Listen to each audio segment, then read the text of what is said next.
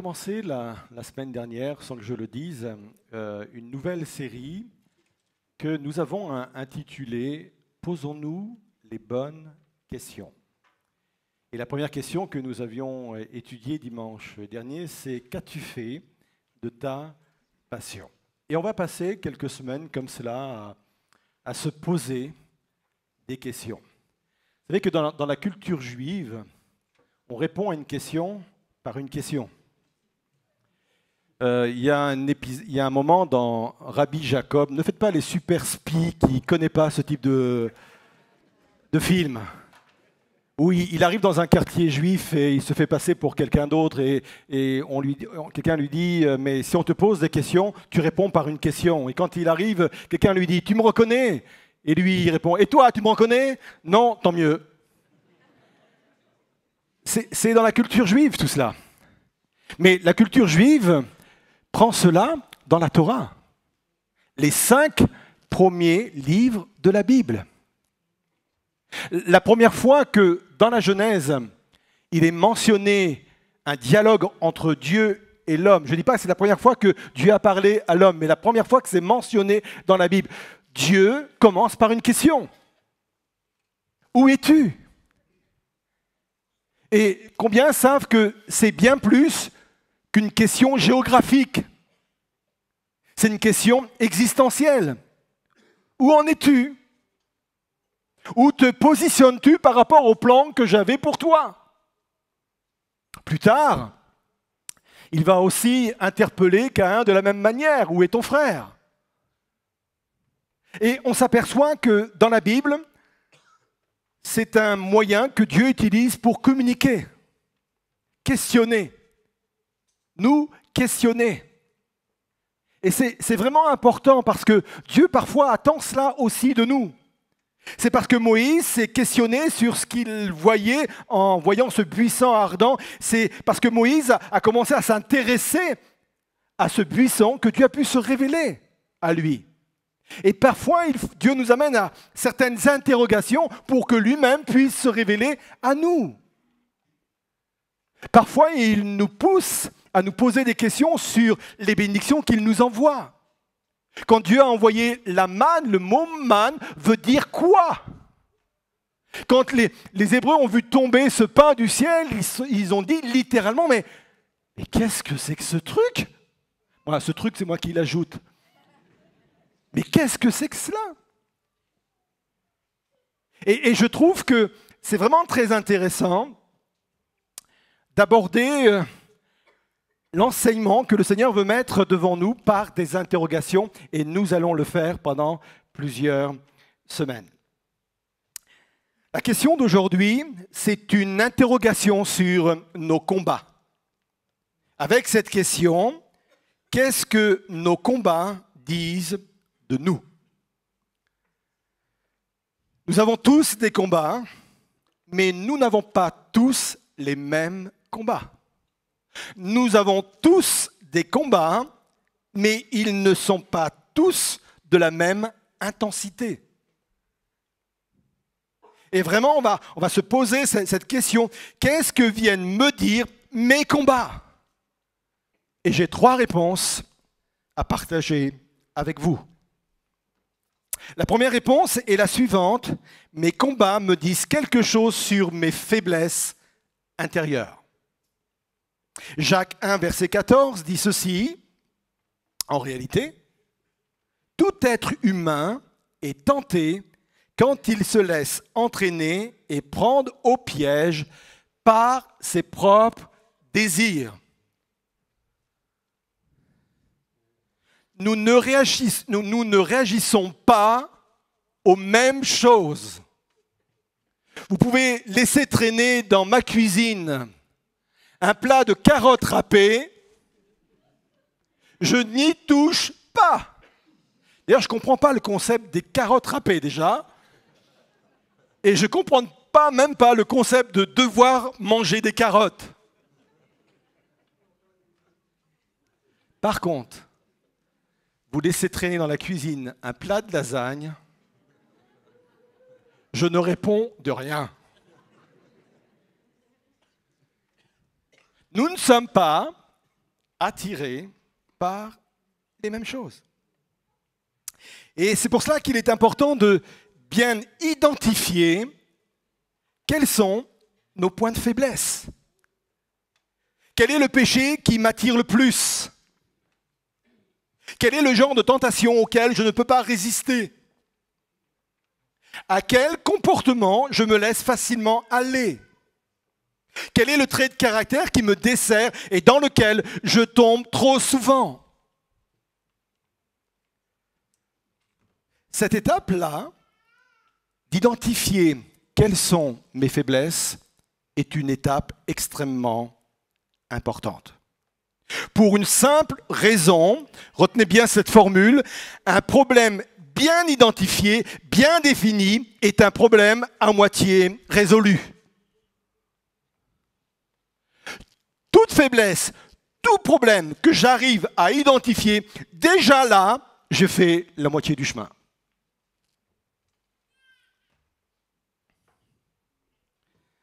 Alors oui, je sais, ça nécessite une vraie honnêteté envers soi-même.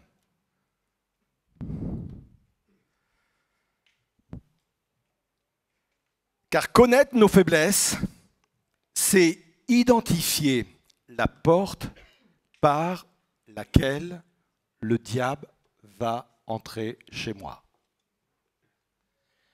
Ne pensez pas que le diable va passer par-dessus les murs des forteresses. Ne, ne, pensez pas que le diable va venir en hélicoptère par le toit. Il rentre toujours par les portes que nous laissons intactes dans nos vies. Donc discerner quelles sont mes faiblesses, c'est discerner les portes par lesquelles l'adversaire de nos âmes peut entrer. L'histoire de la tentation de Jésus nous apprend beaucoup de choses sur ce sujet. Vous vous souvenez, Jésus vient de se faire baptiser. Et après être baptisé, la Bible dit qu'il va être poussé par le Saint-Esprit, aller dans le désert, et pendant 40 jours et 40 nuits, il va jeûner. 40 jours de jeûne qui vont le laisser affamé. L'estomac de Jésus est vide. Alors, Satan s'est tourné vers l'estomac de Jésus. Si tu es le Fils de Dieu, transforme ces pierres en pain.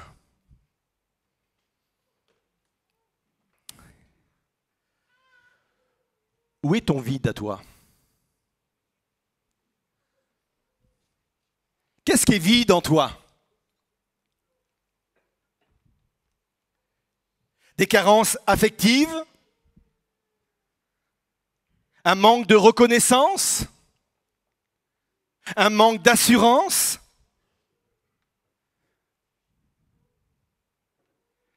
C'est vraiment important pour nous d'identifier nos faiblesses, d'identifier nos carences, d'identifier nos vides intérieurs, afin de les amener à Dieu avant que le diable nous les amène sous forme de tentation. Vous me suivez? Je répète.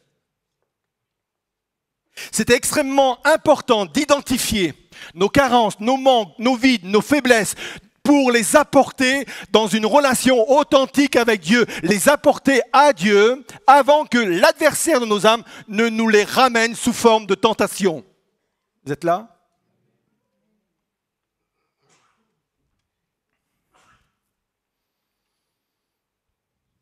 Il est aussi important d'identifier quand surviennent nos combats. À quel moment Restons sur le récit de la tentation de Jésus.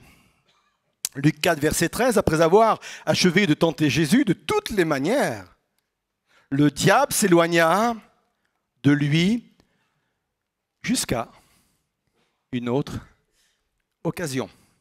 Littéralement, jusqu'à un moment opportun. Attendre le bon moment. Il y a des moments où nous sommes plus vulnérables que d'autres.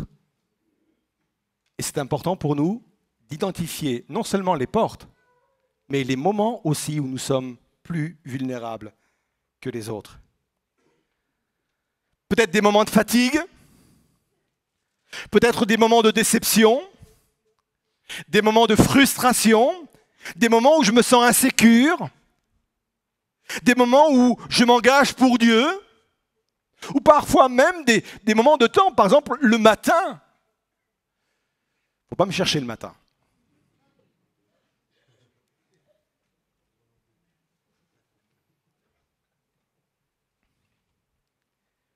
C'est vraiment important d'identifier non seulement la porte, mais le moment où l'adversaire a une opportunité pour entrer dans cette porte.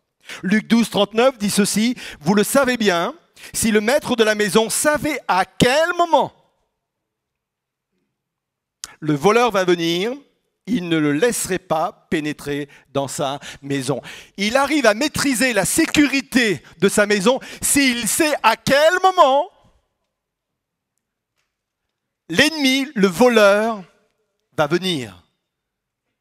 Et s'il sait à quel moment, il va être en alerte. Il va être sur ses, gardes. Et si je connais la porte, et si je connais à quel moment, je veux être sur mes gardes, à la bonne porte et au bon moment. Vous me suivez?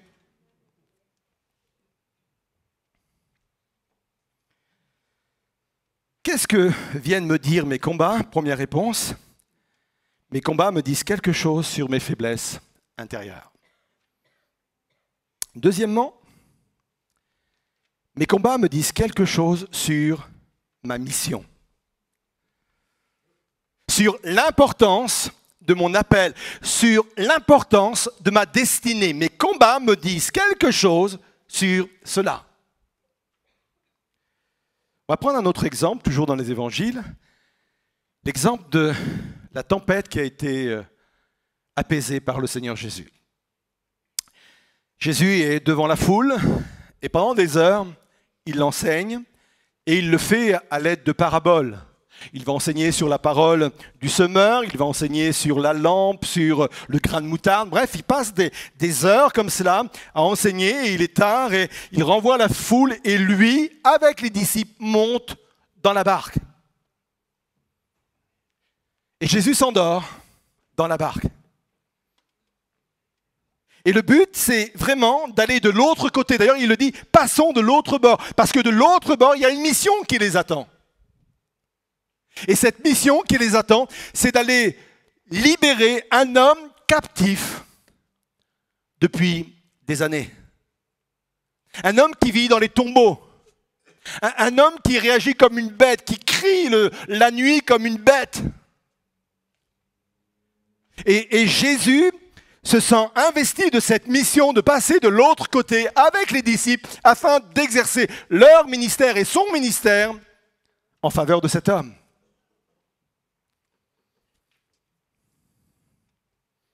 Marc 4, verset 37. Et voilà qu'un vent violent se mit à souffler. Les vagues se jetaient, je répète, les vagues se jetaient dans la barque à tel point que déjà elle se remplissait. Et j'ai insisté sur cette expression, les vagues se jetaient. C'est comme si il y avait une pression volontaire pour envoyer la barque vers le fond, se jeter littéralement avec force, avec puissance dans la barque. Inutile de vous dire que les disciples ont commencé à paniquer, et je pense que nous aurions tous paniqué, à part les super, super, super spirituel.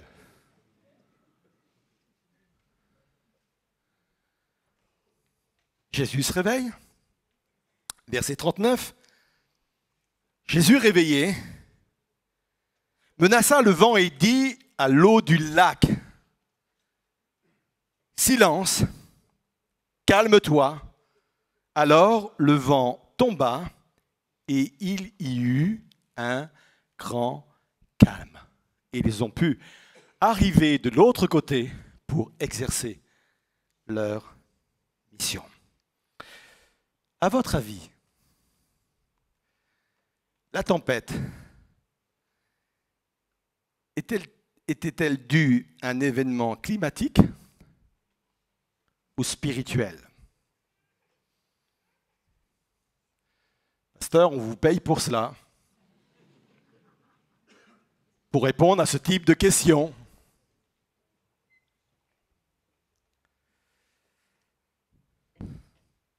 Sans aucun doute, je réponds que cette tempête était d'ordre spirituel.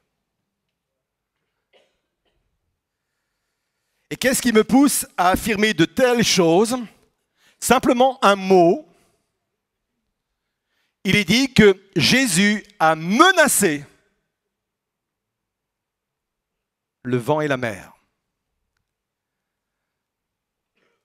Or, Dieu ne menace jamais les éléments naturels. C'est lui qui les a créés. La Bible dit même que les éléments naturels sont au service de Dieu. Dieu a utilisé les éléments naturels, entre autres la mer, pour ouvrir un chemin au milieu de la mer Rouge pour faire passer le peuple hébreu. Et il n'a pas eu besoin de menacer la mer. La mer était là au service de Dieu. De la même façon, quand euh, Dieu a envoyé un vent sur les cailles, vous savez, quand le peuple d'Israël était dans, le désert parce qu'il réclamait de la viande, la Bible dit qu'il a envoyé un vent et ce vent a, rabattu les, cailles sur la, troupe d'Israélites qui était là. On remarque une chose dans les évangiles, que Jésus menace toujours ce qui est spirituel. C'est pour cela qu'il a menacé littéralement les démons, les esprits méchants. C'est pour ça que, sans aucun doute, j'affirme que cette tempête était d'ordre spirituel. Pour empêcher Jésus et ses disciples de rentrer pleinement dans leur appel, dans leur destinée, pour accomplir leur mission. Je, ne dis pas que toutes les tempêtes sont d'ordre spirituel. Certaines sont dues aux aléas de la vie. Tant que nous serons sur terre, nous aurons des tempêtes. Certaines sont dues uniquement parce qu'on n'est pas bon et qu'on fait les mauvais choix. mais d'autres sont d'ordre spirituel. L'adversaire de nos âmes ne déclenche pas une tempête pour quelqu'un qui ne le menace pas. Et peut-être que quelqu'un ce matin se trouve dans un, combat qu'il n'arrive pas à comprendre, qu'il n'arrive pas à réaliser. Mais peut-être que tu as besoin de réaliser ce matin que cette tempête, elle est d'ordre spirituel parce que il y a une menace sur le royaume de Dieu si tu atteins ta mission et si tu rentres pleinement dans ta destinée et pleinement dans ton ministère.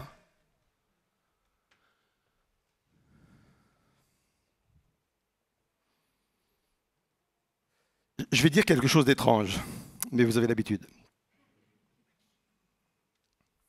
L'adversaire de nos âmes en sait plus sur mon avenir que moi-même. Je ne suis pas en train de dire qu'il a l'omniscience, parce que l'omniscience appartient uniquement à Dieu. Mais je dis qu'il est, qu'il est capable de, pressentir des choses. C'est intuitif chez lui. Il est capable de, pressentir des choses.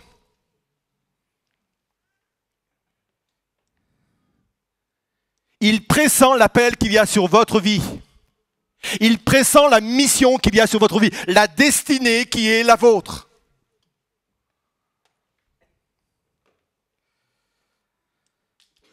Mes combats en disent long sur ma destinée. Mes combats en disent long sur mon appel. Mes combats sont la preuve que l'ennemi me voit comme une menace. même si jusqu'à présent, vous n'avez pas fait grand-chose pour l'œuvre de Dieu. fait penser à, Pharaon quand il a regardé le peuple hébreu, il a vu le peuple comme une menace. Et surtout les bébés. Ils n'avaient encore rien fait, ces bébés-là. Mais Pharaon se disait en lui-même, si on les laisse grandir, si on les laisse s'instruire, demain, ils vont être une menace pour le royaume d'Égypte. Et, c'est pour cela qu'il faut énormément prier pour les, personnes. Et on a vu, on a entendu un témoignage ce matin pour ceux qui vont vraiment s'engagent avec Dieu. Parce que déjà, Dieu a mis sur leur vie un appel, une mission, une destinée. Et l'adversaire de nos âmes pressent déjà ces choses-là.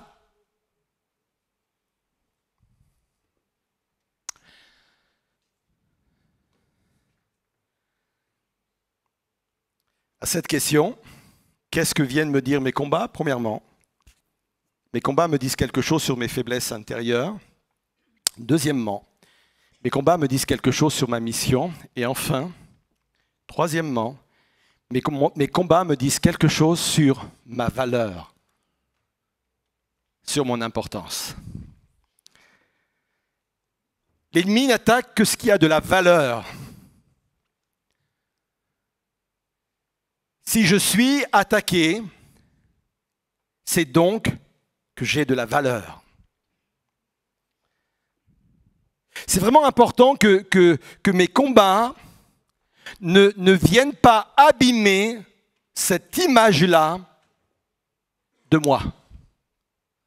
J'ai besoin, même au milieu de mes combats, et je vais revenir là-dessus après, j'ai besoin, même au milieu de combats, de garder cette image importante qu'est ma vie. Oui, je suis important et j'ai de la valeur pour Dieu. Parce que quand je suis dans des combats, il m'est facile de revêtir l'image de la honte.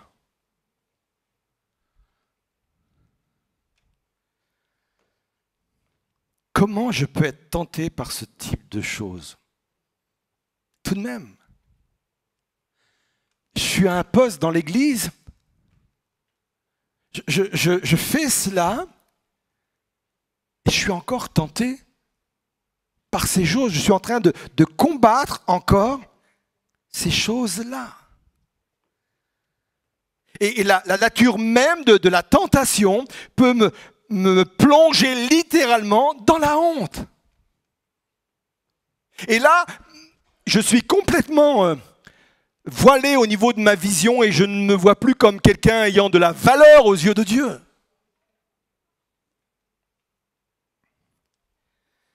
Je, vous demande de réfléchir à ces paroles. Jésus a été tenté en toutes choses. Je suis incapable de comprendre pleinement et d'une façon profonde ce texte. J'ai de la peine à imaginer que Jésus était tenté en toutes choses. Maintenant, si la Bible dit, je le crois. Bien sûr, la nuance est de taille, sans jamais commettre le péché. Mais rien que le fait parfois d'être tenté nous, nous pousse dans la honte.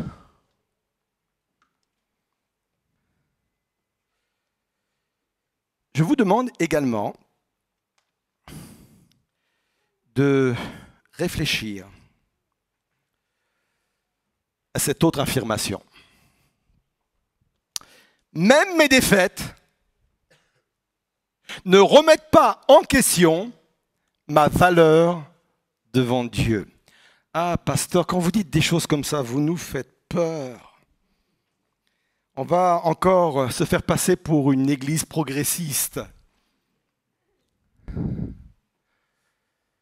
Je le répète, même mes défaites ne remettent pas en question ma valeur, mon importance devant Dieu.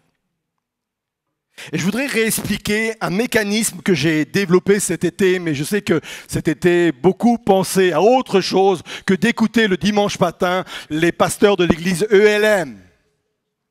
ou devant un morito, je ne sais pas, mais c'était pas forcément euh, dans des bonnes conditions.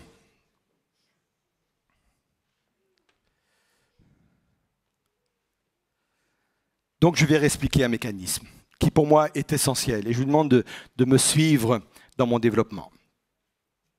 Un Jean 3.9 dit ceci, quiconque est né de Dieu ne pratique pas le péché, parce que la semence de Dieu demeure en lui. Et il ne peut pécher parce qu'il est né de Dieu. Quelle affirmation. Donc, si je le prends d'une façon littérale, telle que je peux le comprendre dans une première lecture, donc si j'ai péché, je ne suis plus enfant de Dieu, et si je ne suis plus enfant de Dieu, je perds de ma valeur vis-à-vis de Dieu. Parce que Dieu aime tous les hommes. Certes, quand je parle d'hommes, je parle d'une façon générique, tous les êtres humains mais il a un regard particulier, il a une faveur particulière, il a un amour particulier pour ses enfants.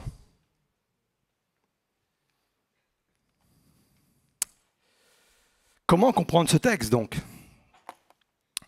Et là, il faut revenir à la définition du verbe pratiquer. La définition est la suivante, nous pratiquons les choses que nous voulons améliorer. Je fais du sport parce que je veux m'améliorer dans le sport. Je fais de la musique parce que je veux m'améliorer dans la musique. J'apprends les sciences parce que je veux m'améliorer dans les sciences.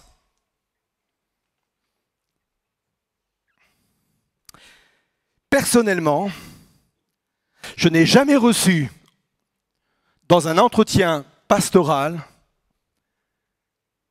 une personne venant me voir en me disant je pratique le péché parce que je veux m'améliorer dans le péché. Je veux devenir performant dans le péché. Franchement, ça fait 32 ans que je suis dans le ministère, ça m'est jamais arrivé. J'ai toujours rencontré des gens qui étaient dans la confusion, confus, tristes, sous la culpabilité, malheureux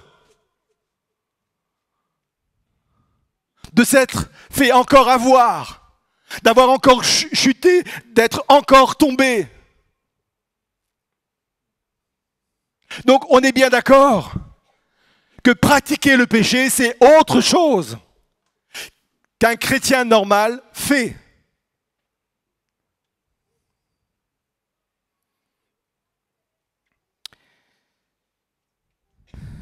J'ai toujours rencontré des chrétiens qui voulaient combattre et vaincre le péché. Parfois ils gagnaient, parfois ils perdaient. Et on les encourageait toujours à se relever, à demander pardon, à se réconcilier à nouveau avec Dieu, de se relever et d'avancer tout à nouveau. Bien sûr, dans la mesure où on comprend que la grâce ne, nous est pas donnée, pardon, pour ou comme prétexte à pécher. Mais la grâce nous est donnée justement pour vaincre le péché. C'est toute la différence. Je ne peux pas abuser de la grâce pour dire c'est pas grave, je vais faire, puis je vais revenir à Dieu, je demander pardon, je vais faire une prière, puis ça va bien se passer. Mais la grâce m'est donnée pour vaincre le péché. Alors maintenant, pourquoi est-il très important de comprendre cela? Tant que je vais comprendre que le regard de Dieu ne change pas sur ma vie, que le regard de Dieu est toujours un regard de faveur, un regard de Père, un regard qui m'aime, et qui souffre avec moi, ça restera une force de transformation extraordinaire. Prenez cela comme une clé. Elle est appuyée par Romains 2, verset 4. J'aime beaucoup ce verset. On l'a utilisé parfois pour d'autres raisons, mais la raison majeure est, la suivante. Ou bien méprises-tu la grande bonté de Dieu, sa patience et sa générosité? La seconde partie est plus importante. Ne sais-tu pas que la bonté de Dieu doit t'amener à changer de comportement? Qu'est-ce que ça veut dire? Quelqu'un qui perd l'image que Dieu a de lui, il n'arrivera jamais à vaincre le péché.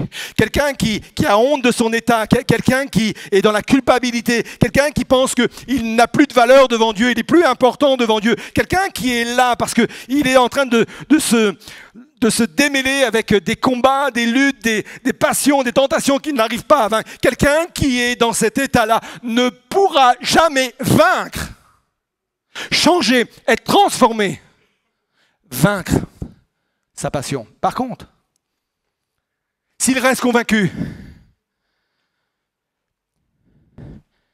qu'il a toujours de la valeur, qu'il est toujours important, qu'il a toujours un regard de bonté et de, faveur qui repose sur lui, un regard de Dieu. La Bible dit que cela l'amène, voyez ça comme un principe, voyez ça comme une loi spirituelle, l'amène à changer de comportement. Littéralement, à vivre la repentance. Alors oui, mes combats me disent beaucoup de choses sur moi. Elles me disent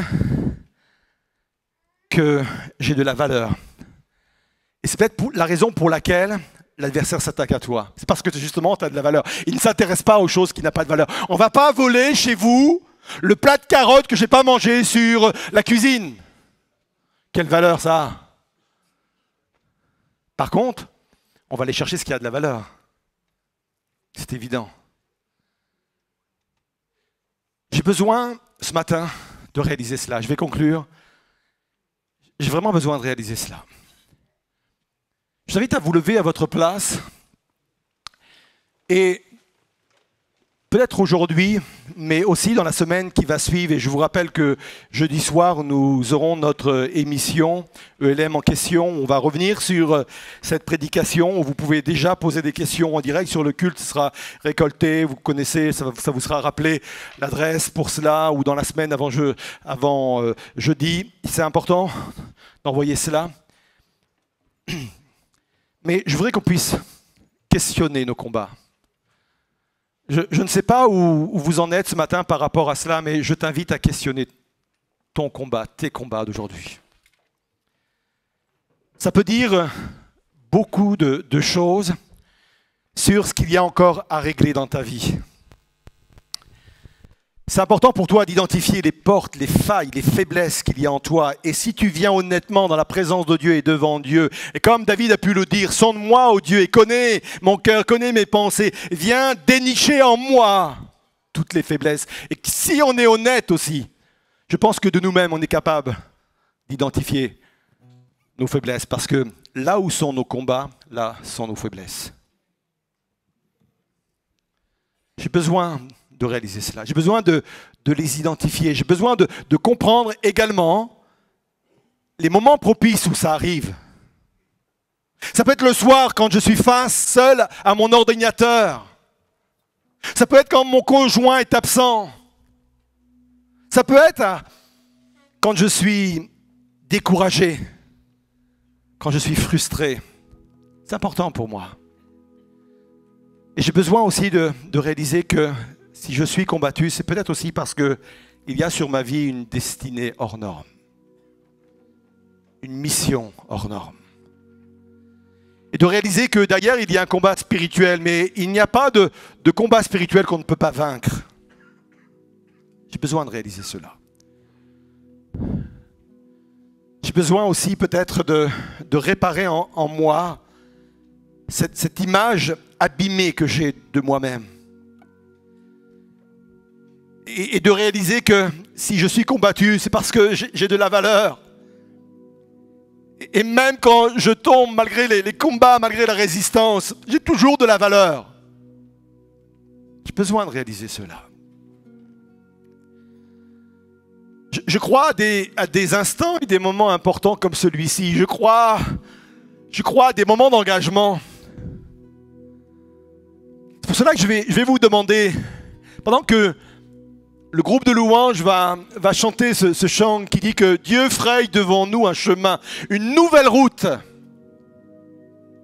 avec de nouveaux résultats, avec de nouvelles victoires, pour entrer pleinement dans notre destinée. Pendant qu'on va chanter ce chant-là, si ce matin quelqu'un veut, dans un acte d'engagement, dire j'ai besoin, moi, d'avancer sur ce domaine-là.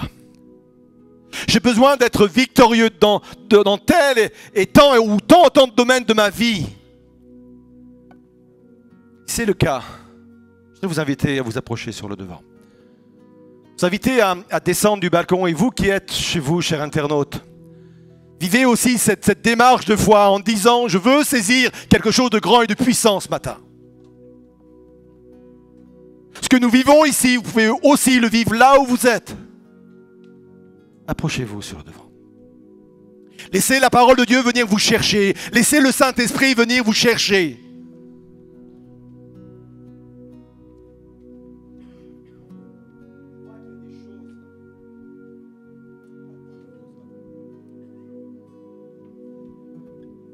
Je crois qu'il y a des choses à réaliser ce matin. Je crois qu'il y a des instants qui vont nous permettre d'aller plus loin ce matin. Je crois que Dieu veut ouvrir devant chacune des vies une route nouvelle, un chemin nouveau.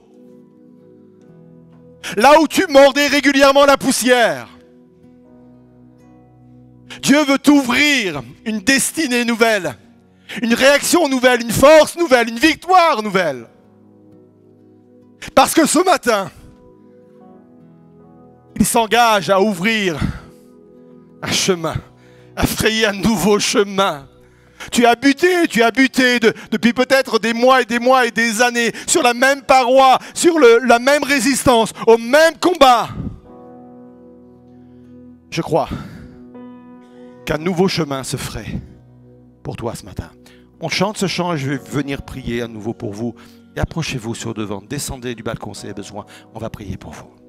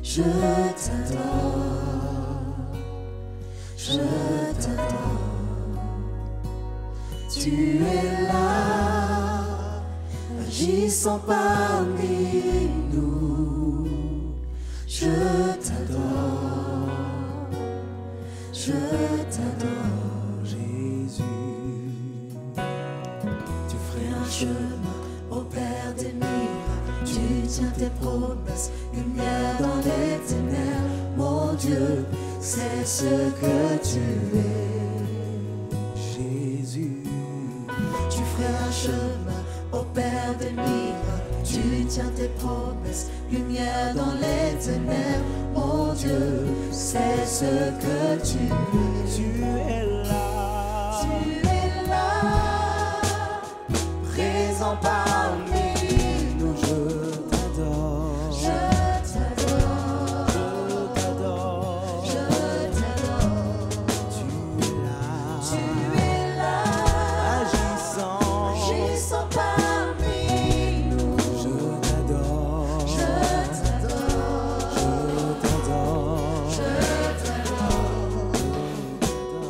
Seigneur Jésus, tu viens au, devant de chacun et de chacune ce matin, Seigneur Jésus. Tu connais les, combats propres de chacune des personnes qui se sont avancées, Seigneur. J'aime le regard que tu poses sur leur vie, Seigneur. Ce n'est pas un, regard qui les condamne, mais c'est un regard de faveur, un regard de bonté, Seigneur. J'aime comme tu regardes les personnes qui sont approchées. Tu les regardes, Seigneur, avec de la valeur. Ils ont de la valeur à tes yeux. Ils sont importants, tellement importants, Seigneur Jésus. Qu'aujourd'hui, ils se retrouvent dans ce type de combat, Seigneur. Je crois aujourd'hui que tu ouvres devant eux, Seigneur, un nouveau chemin, Seigneur. Comme tu as ouvert la mer rouge, Seigneur, qui, elle, était dite infranchissable. sur la croix, tu as ouvert également une autre mer qui elle aussi était infranchissable, celle du péché, Seigneur. Tu as donné ta vie pour cela. Et c'est parce que tu es mort sur la croix que nous avons ce matin la victoire dans chacun de nos combats, Seigneur. Seigneur, je déclare qu'un jour nouveau se lève sur chacune de ces âmes, sur chacune de ces vies. Je déclare, Seigneur, que le combat change de nature. Je, je déclare, Seigneur, qu'ils n'auront plus à combattre comme ils le faisaient, mais c'est toi qui combats à leur place et avec eux, Seigneur. La force change de camp. La stratégie change de camp, Seigneur. Tu viens les bénir. Tu viens les bénir. Dans cet instant où tu es présent dans ce lieu, tu viens les bénir. Dans cet instant où tu es présent dans ce lieu, tu ferais devant eux un chemin, un nouveau chemin. Oh Jésus, le miracle a lieu. Tu as menacé le vent, tu as menacé la mer, mais tu as ouvert, parce qu'elle t'obéit, un nouveau chemin. Alors on le proclame tout à nouveau. Tu es là, tu es là Seigneur. Nous avons la victoire. Oh Jésus. Nous avons la victoire. Oh Jésus. Nous avons la victoire. Oh Seigneur. Nous Jésus, Jésus. Jésus, Jésus, viens. là. Viens, viens, viens, Seigneur Jésus. victoire. Viens, viens, Seigneur Jésus. C'est toi qui touches, chacune de ces personnes, chacune de ces vies, Seigneur, tu les touches. Chacune de ces vies, tu les restaures. Chacune de ces vies, Seigneur. Oh, oh Seigneur, grâce particulière, une force particulière, une onction particulière.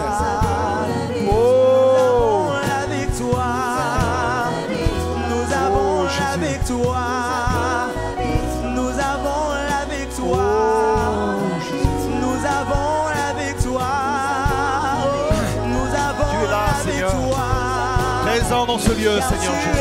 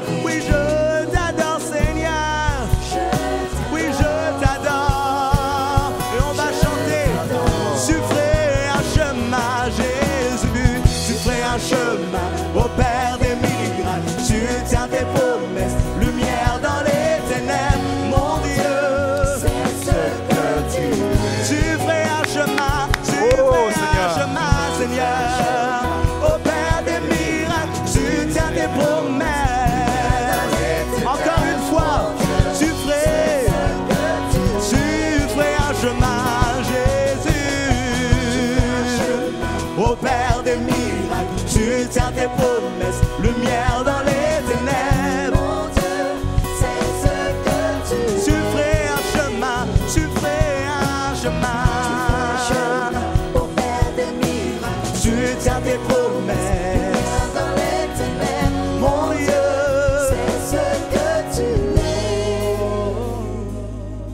En repartant à vos places, vous allez marquer chaque pas comme un acte prophétique. Vous allez retourner vous asseoir en, en réalisant que vous pouvez avancer parce que Dieu vous a frayé un nouveau chemin. C'est une marche prophétique, c'est une dimension prophétique. C'est un déplacement prophétique que vous allez opérer. En retournant à votre chaise, c'est comme si vous étiez en train de dire oui, je vis la réalité de ce que je viens de vivre. Je vis la réalité de ce que je viens chercher. Je vis la réalité de ce chant. Je peux maintenant avancer dans des dimensions que je ne pouvais. Je peux traverser une mer que je ne pouvais pas traverser parce que j'étais tellement dans une tempête. Mais maintenant, je peux rentrer pleinement dans ma mission, dans mon ministère. Je marche sur ce chemin que Dieu vient de me frayer. On repart à nos places et c'est une marche prophétique. C'est un, c'est un déplacement prophétique et on le proclame en nouveau par le chant du frère. victorieux. Nous marchons victorieux. Oh Seigneur. Nous marchons victorieux. Nous marchons victorieux. Nous marchons victorieux. Nous marchons victorieux. Nous marchons victorieux. Nous marchons victorieux. Nous marchons victorieux. Nous marchons. Nous marchons victorieux. Car tu es là. Nous marchons victorieux. Sur tes promesses. Sur ta parole. Nous marchons.